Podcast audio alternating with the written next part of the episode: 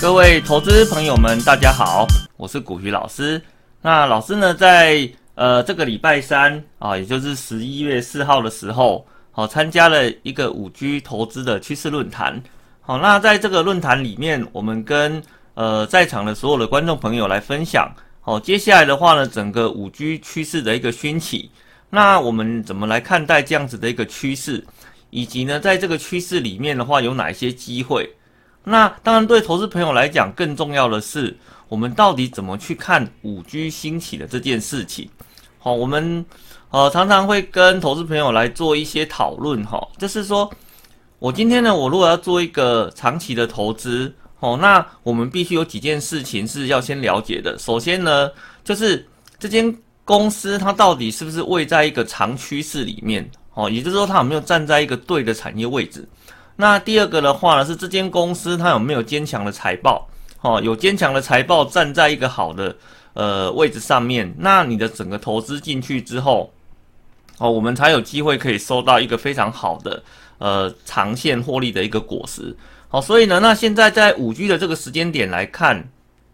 很多人都在对它进行关注。好，所以呃，老师有这样子一个机会哈，参加了那个《工商时报》举办的这个论坛，来跟各位做分享哦。那当然有一些呃投资朋友没有能够来参加这样子的一个活动哦，不过没关系，老师把呃当天讲的所有的内容啊，跟补充资料啊，我把它录制成一段影片哦，让没有办法来参加的投资朋友也能够有机会来了解哦，跟老师来做一下讨论哦，就是呃五 G 的这个机会，我应该怎样来做一个掌握？所以呢，我会分成呃三段，我来跟各位做一个说明。好，首先呢，我们先来了解，好，这个五 G 啊，它到底是什么样的一个概念？哦，那它的整个的应用啊，以及它的未来性到底有多强？哦，这是第一段。第二段的部分，我们来讨论，当五 G 这件事情一旦开始落地之后，那目前呢？哦，在整个供应链的状况，从最前端哦到最后端，哦，到底有多少的厂商介入在里面？哦，那这是我们在第二段的时候来跟各位讨论的。那在第三段的部分，我们则在跟各位呃讨论，就是说我应该要怎样来做这个布局的动作？好，那以及呢，我们在布局上面的话呢的一些呃参考性的一个看法，来跟各位做一些讨论。所以接下来我们来看一下，好，到底五 G 这样子的一个东西，我们应该用什么概念来做一个切入？事实上，五 G 这个东西啊，某种程度是一种呃科幻的场景啊。怎么说呢？像那个老师啊，以前还在带研发团队的时候，我们常常会有一个困扰，哦，就是我现在要去做一个技术的研发，我要做一个技术的规划。那到底呢？我要往哪个方向去走，我才能够得到最好的一个结果？好，那这个我想这个部分的话，困扰了非常多的一个呃技术研发的相关人员。而呢，我以前怎么解决这样子的一个方式？哦，那我非常喜欢去看一些科幻片啊，因为在科幻片里面，哦，总是呢有很多非常奇幻的一个场景哦出现在我们的面前。好，那比如说呢，一些远端的应用啊，一些技术的应用啊，一些机器人的应用啊，好，那当然对很多呃投资朋友来讲的话呢，你在看电影的过程中是一个很舒压的过程哦，看到了诶，编剧的话呢，脑洞大开啊，去幻想到未来这样子的一个世界。可是呢，你有没有想过，这样子的一个科幻的场景，它真的只是一个科幻吗？哦，也许不是哦。哦，也许不是一个科幻，那也许是很多人对未来的一个期待哈。所以我们在看科幻片的时候啊，哦，我以前看科幻片是为了去找一个新的 idea 哦，我到底要去往哪个方向做？哦，那当然对很多人来讲，科幻片的话呢，maybe 有一天它会成为它的一个未来。好，所以当我看到说，诶，在科幻片里面有很多很特殊的应用的想法所出现在里面的时候。那我们要思考的是，他有一天也许真的是会发现的。哦，你如果不信的话呢，老师举一个例子来跟你做一个分享。哦，在很久以前的话呢，有一本书，好，它叫做《海底两万里》。好，那这本书的话呢，它出版于一八七零年，距今呢在一百四十年的时候，在这本书里面呢，它有出现过呃很多幻想的一个场景。哦，比如说呢，他幻想说，哎，人类的未来会有潜水艇，人类的未来的话呢，会有飞行器，哦，把你很快的从 A 点送到 B 点。哦，人类的未来的话呢，会有动力机械的东西，哦，在路上跑来跑去。哦，你知道吗？那个时候是以那个马车哦是主要的一个交通工具。哦，那会有一些呃远距离的讯息传输的装置，哦，让呢人与人之间的沟通啊，或者传达特定的讯息啊，不用再搞以前那种所谓的飞鸽传书这种东西嘛。哦，那人在水底的话呢，可以呼吸。哦，那甚至呢有高速的列车的话呢，带着你四处跑来跑去，最后可以登上月球。来，我问一下各位哦，你。看一下这些场景，再想想我们现在的一个生活，哦，到底有哪一个东西不是现在已经拥有的？潜水艇有没有？有。飞行器，哦，可以想见的大概就是像飞机这样子的一个东西，哦，动力机械啊，就是我们现在讲的车子嘛。那远距的那个讯息传输的装置，那不就是类似我们现在的那个 radio 啊，或者像网络啦，或者像电视这样子的一个媒体吗？那水底的呼吸器就是潜水服。高速列车那不就是高铁吗？那登上月球去旅行，哦，那这个不就是太空梭飞到那个月球去做探险的动作吗？诶，各位，这些事情是我们现在的理所当然。可是呢，在一百四十年前，这是人类对未来生活的一个想象，也就是一个所谓的科幻。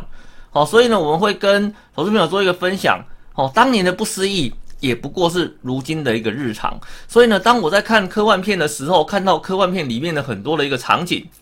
那事实上呢，这些东西在未来都是有机会可以成真的。好，所以呢，我们不要小看呃科幻片这样子的一个内容，因为它都是很多人在做技术开发的时候，他去取材，他去思考他投资方向的一个非常好的一个标的物。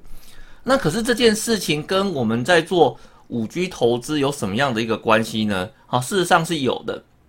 因为呢，我们在做五 G 投资的时候，你可以把它想象成说，它是很多不同科技，哦，要把它连接在一起的重要的那一条道路，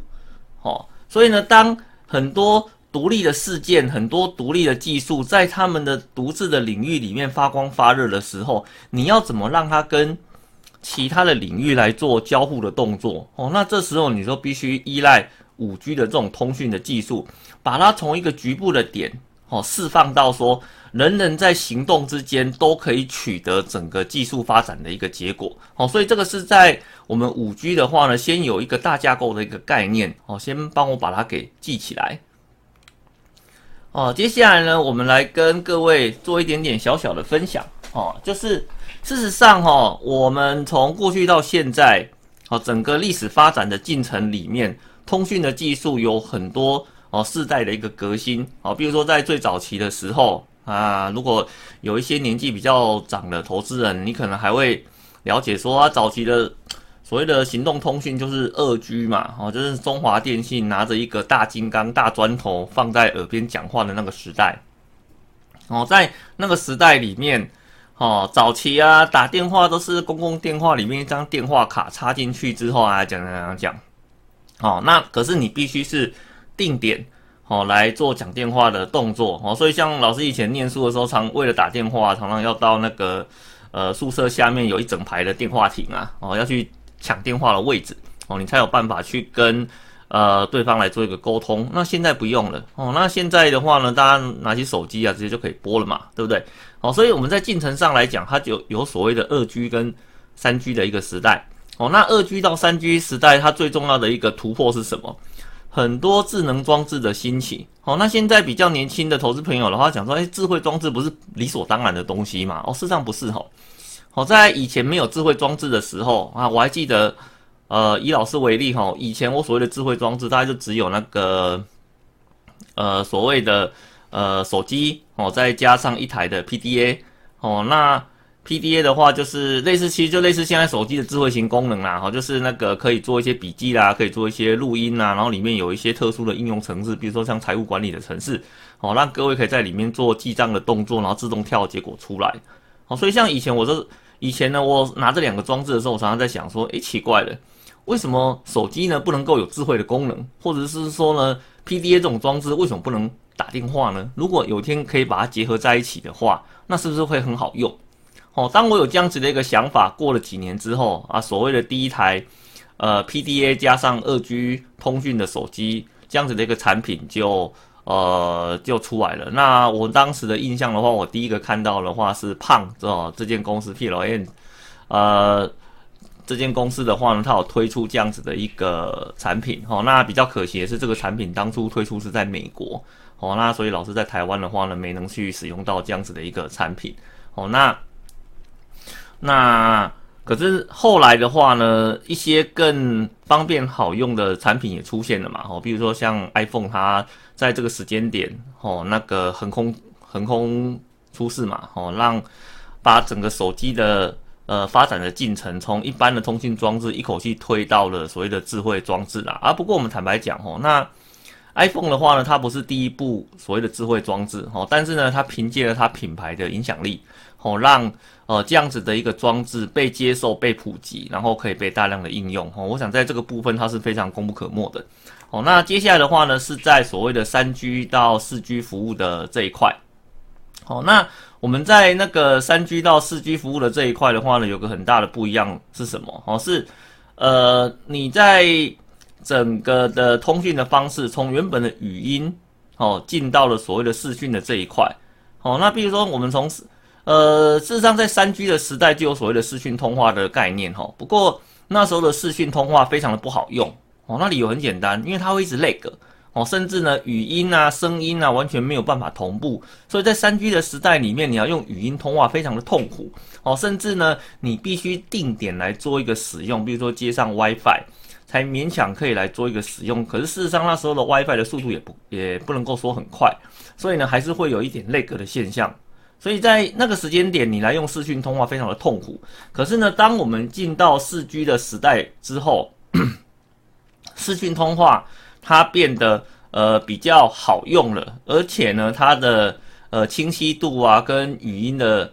跟语音的传输上面的那个啊，它也变得非常非常的小。哦，所以呢，那视讯通话它就变成了是一个可能。哦，那当然这是技术的进步以及频宽增大所带来的一个好处。哦，那除了这个之外，现在各位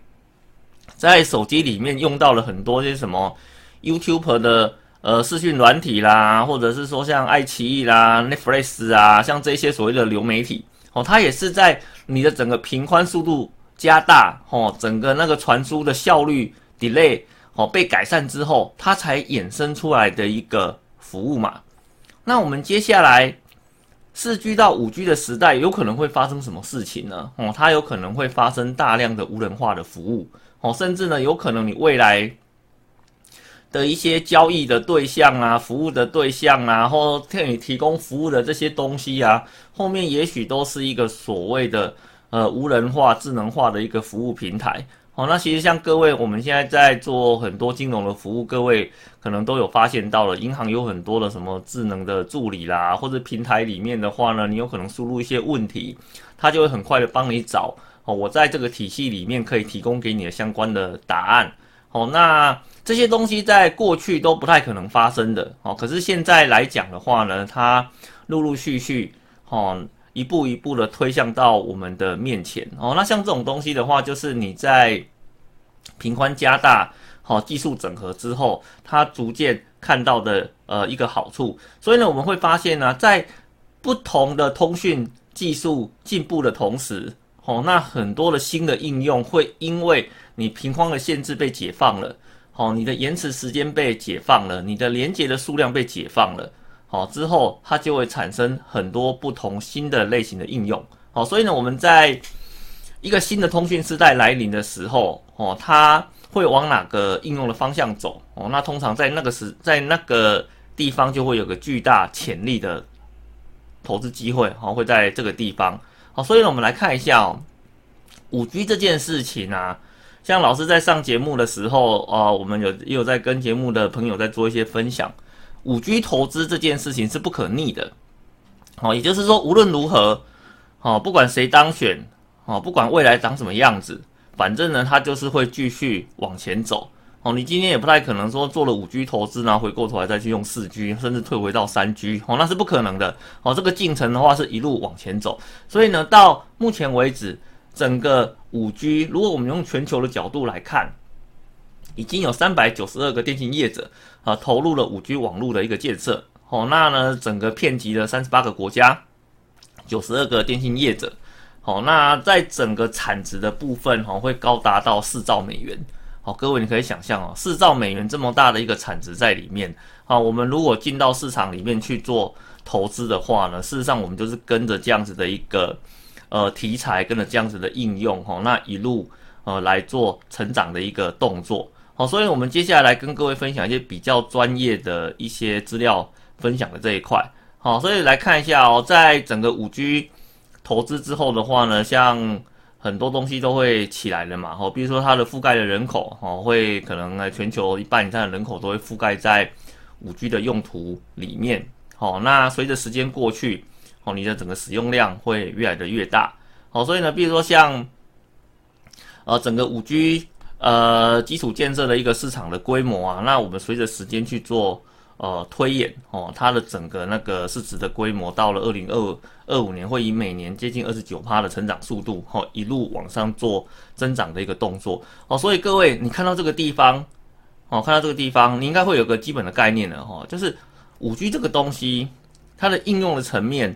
哦，它会越来越广。而它在硬体的需求，在建设上面的需求，也随着时间一路的往上去做增长的动作，就如同我们当年看到三 G 往四 G 的这个呃时代在走的时候，很多新的应用、新的机会、新的投资、新的获利，在这个时间点，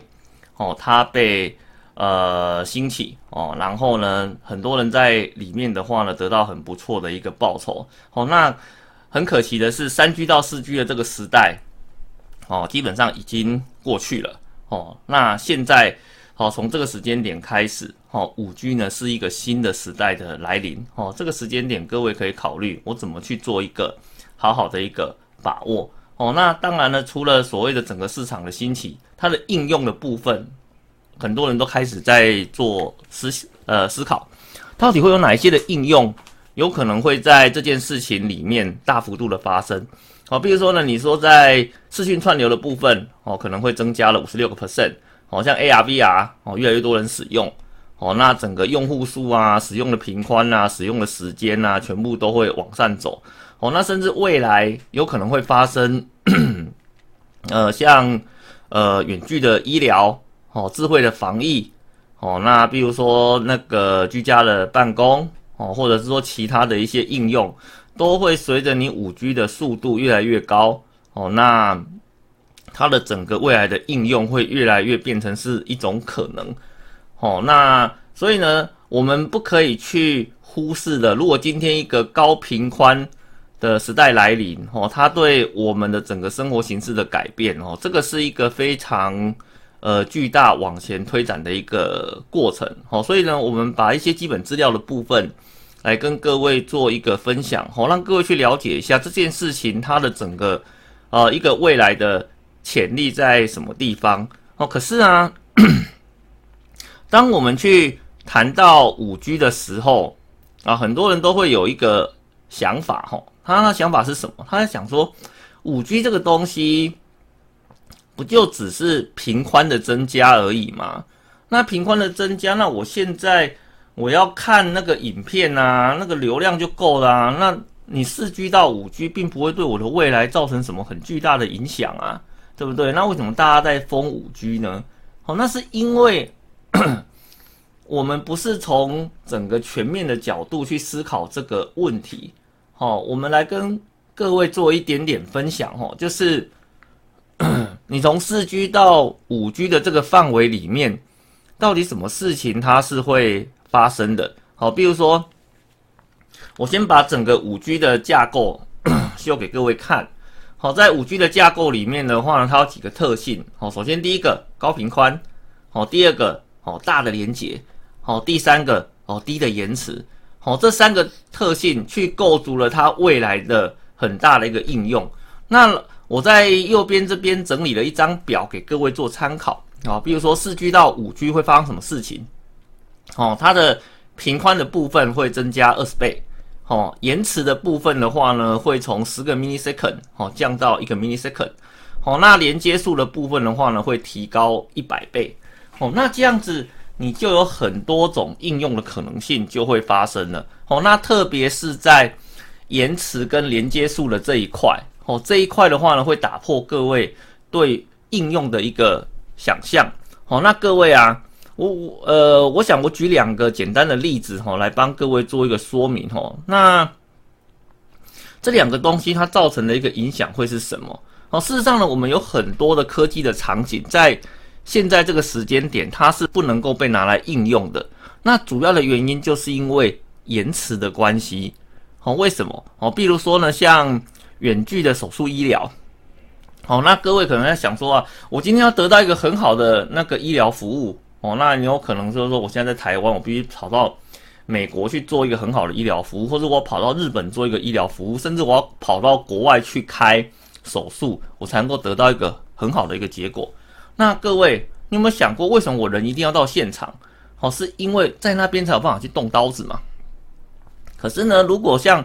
远距医疗这种东西，它越来越成熟之后，它有可能会变成说，诶，我今天呢，我有一台达尔文的。呃，手术的设备，好，那我今天要动手术的话呢，我的医生，我人是不用在现场的，好，我只要呢把这台设备连接上了网络之后，我就可以呢在美国操作设备，在台湾这里做开刀的一个动作。那各位，你帮我想一个问题哦，请问一下，在这个传输的过程中，你可不可以 delay 啊？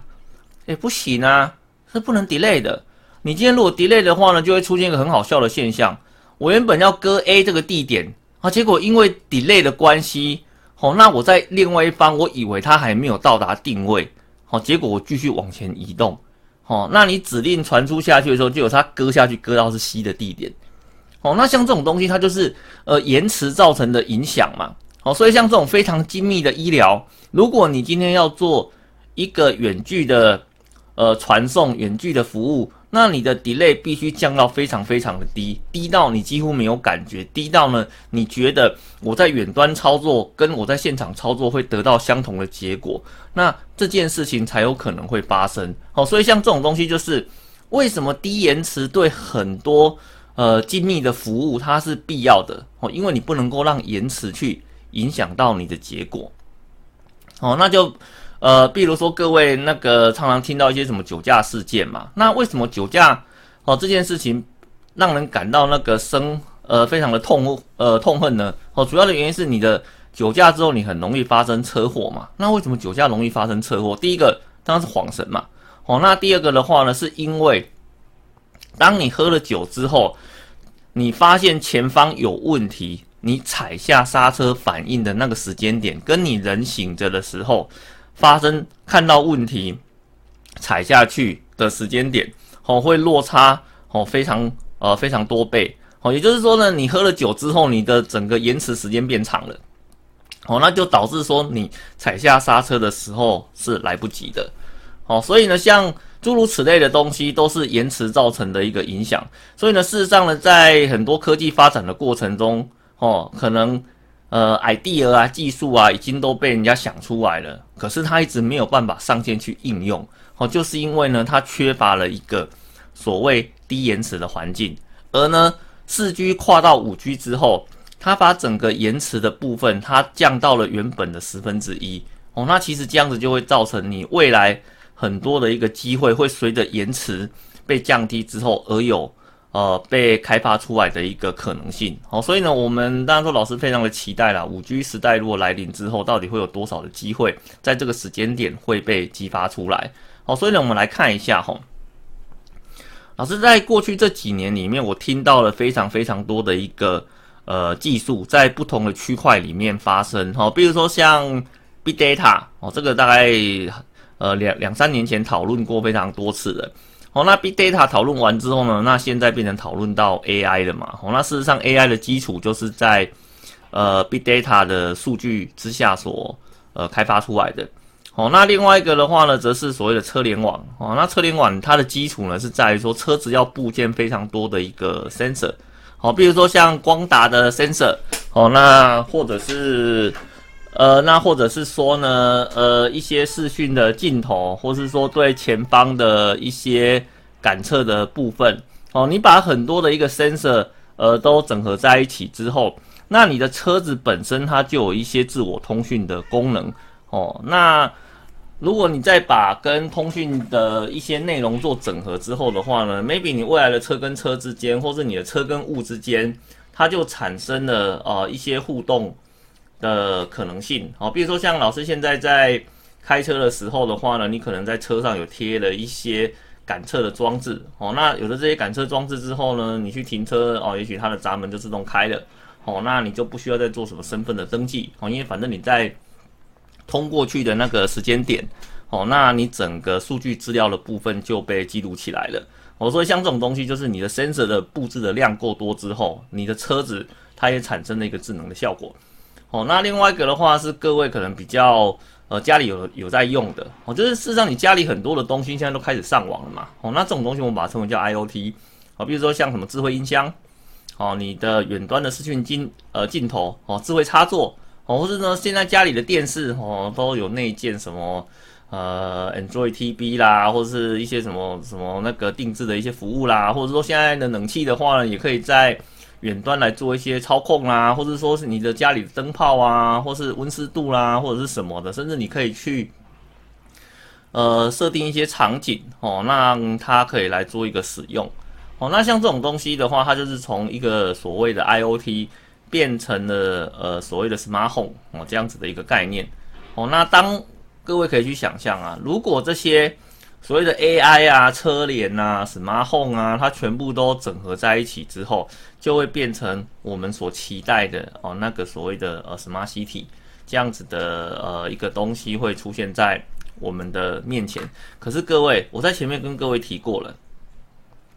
今天的 AI 车联哈 Smart Home，它都是在一个单独场域内发生的事情。也就是说，当你离开那个场域之后，哦，你可能就没有办法去得到它的服务了，哦，是吧？好，那甚至说呢，当你呢，如果只是在特定场域里面发生，你能够创造的一些服务跟应用的效果，它就会大大的被缩减起来了。哦，所以我今天呢，我今天来看五 G，我把它当成是什么？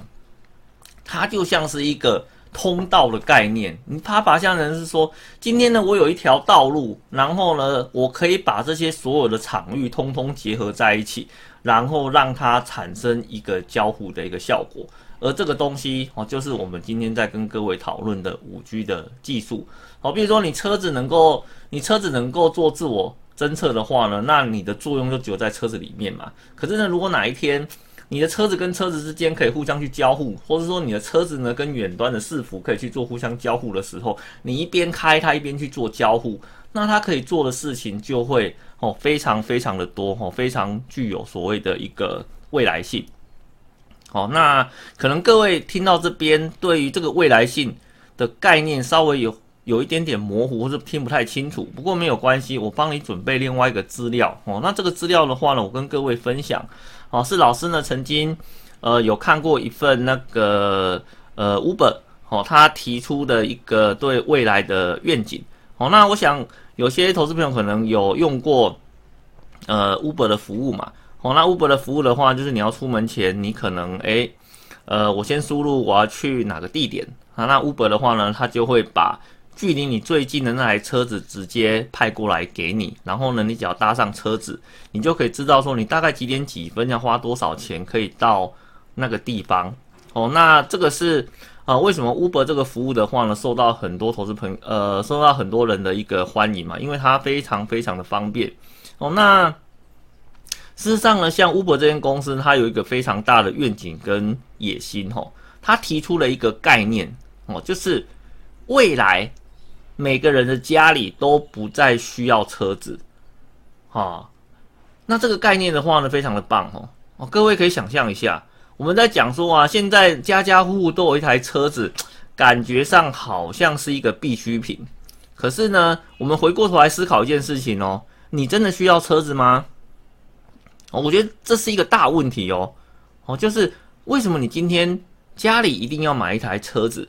哦，是因为你需要车子吗？哦，事实上不是哦。我们今天讲的实际一点就是说，事实上所有的人都不需要车子，你需要的只是一个服务，把你从 A 地点送到 B 地点去，这个才是你真正需要的。你需要的不是那个物件，你需要的是那一个结果。哦，就如同呢，老师以前在做研究的时候的话呢，会被哦有一个概念必须要弄清楚了，就是说，今天呢，假设你去工具行里面去买一个钻孔机，哦，那的问题也是一样的。其实呢，你一点都不需要钻孔机，你需要的是钻孔机得来的那个结果，就是在我要的位置打一个洞。哦，所以你其实你需要的不是钻孔机，你需要的是那个洞。而呢，车子的概念也是一样的，车子你要的只是我到那个地，我到那个地点，而不是我需要那一台车。好，所以，所以呢，如果这个概念的话呢，你把它整个延伸在一起，哦，他提出了一个非常棒的愿景。哦，当你的五 G 时代来临，我的车子跟车子之间都可以做快速的交互，然后呢，它本身带有通讯的功能，可以随时呢跟。远端的伺服器哦，取得目前的路况，取得目前最好的规划的方式哦。那在这个时间，在这个时间点的情况之下，那它就会产生了一个所谓的自驾车的网络哦。自驾车网络里面每一台车子它都可以互相去做侦测哦，它可以知道呢目前呢呃呃交通的一个路况、交通灯号的一个变化，然后透过伺服器。它会自动的去规划出最短最快的一个的一个那个路径哦。那甚至呢，你今天你按了轿车服务之后，它立刻呢可以把车子派到你的面前，里面是没有人的，你只要坐上去，它就会自动的安全的把你送到好一个呃你指定的地点啊指定的地点去。那这样子，如果当这样子的一个时代来临了，车子没有人开。哦，车子呢，全部呢都可以互相交互，车子呢都可以，哦，那个互相的取得资讯，然后去规划最短的路径，把需要这个服务的人送到他想要到的地方去。那你各位可以想象啊，那这个时代来临的时候，我今天车子的路径是交给电脑去规划的，哦，那